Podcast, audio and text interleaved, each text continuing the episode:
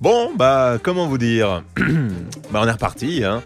C'est un peu râpé pour le cinéma, mais heureusement, il y a des trucs à voir à la télé. C'est fini. Il n'y a plus rien à craindre, nous voilà revenus en cette bonne vieille année 1955. Ah, 1955. C'est vrai que c'était bien, au moins la Covid n'existait pas à cette époque-là.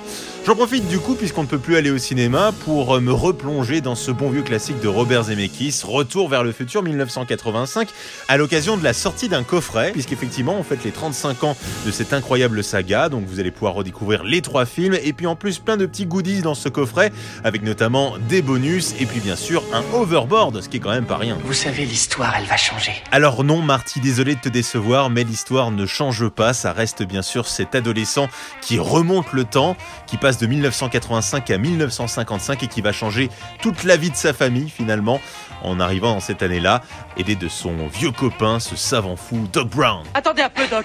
Est-ce que j'ai Oh, bien mais- entendu? Vous dites que vous avez fabriqué une machine à voyager dans le temps à partir d'une DeLorean Faut voir grand dans la vie. Quitte à voyager à travers le temps au volant d'une voiture, autant choisir une qui est de la gueule. C'est vrai, il a raison. Ils avaient hésité un moment entre la DeLorean et la Multipla, et puis bon, finalement, ils ont fait leur choix. En tout cas, avec ces trois films, plus des heures de bonus et plus cet overboard, vous avez de quoi tenir largement un mois de confinement. Dieu est un fumeur de Havane. Si vous êtes plutôt Netflix, je vous propose de découvrir ou de redécouvrir ce grand classique des inconnus, Le Paris, sorti en 1997, ça nous rajeunit pas, mais qui raconte avec brio l'histoire de ces deux beaux-frères qui ne peuvent pas s'encadrer, qui se détestent et qui n'ont strictement rien à voir l'un avec l'autre, mais qui vont finalement se trouver des points communs dans leur quête pour arrêter de fumer, suite à un pari complètement débile. Moi, je peux arrêter quand je veux, hein. Oh, tu rigoles, t'es encore plus accro que moi. Bon, on vient un monsieur qui fait même dans l'officine, je sais. Bon, enfin, chérie, mais enfin, ma pupuce. euh, J'arrête quand je veux, tu le sais très bien, je te l'ai dit mille fois. Voilà. Je touche plus de cigarettes pendant 10 jours. Voilà. Euh, combien C'est la fête des mères, c'est dans 15 jours? Pendant 15 jours, je touche plus. Vas-y.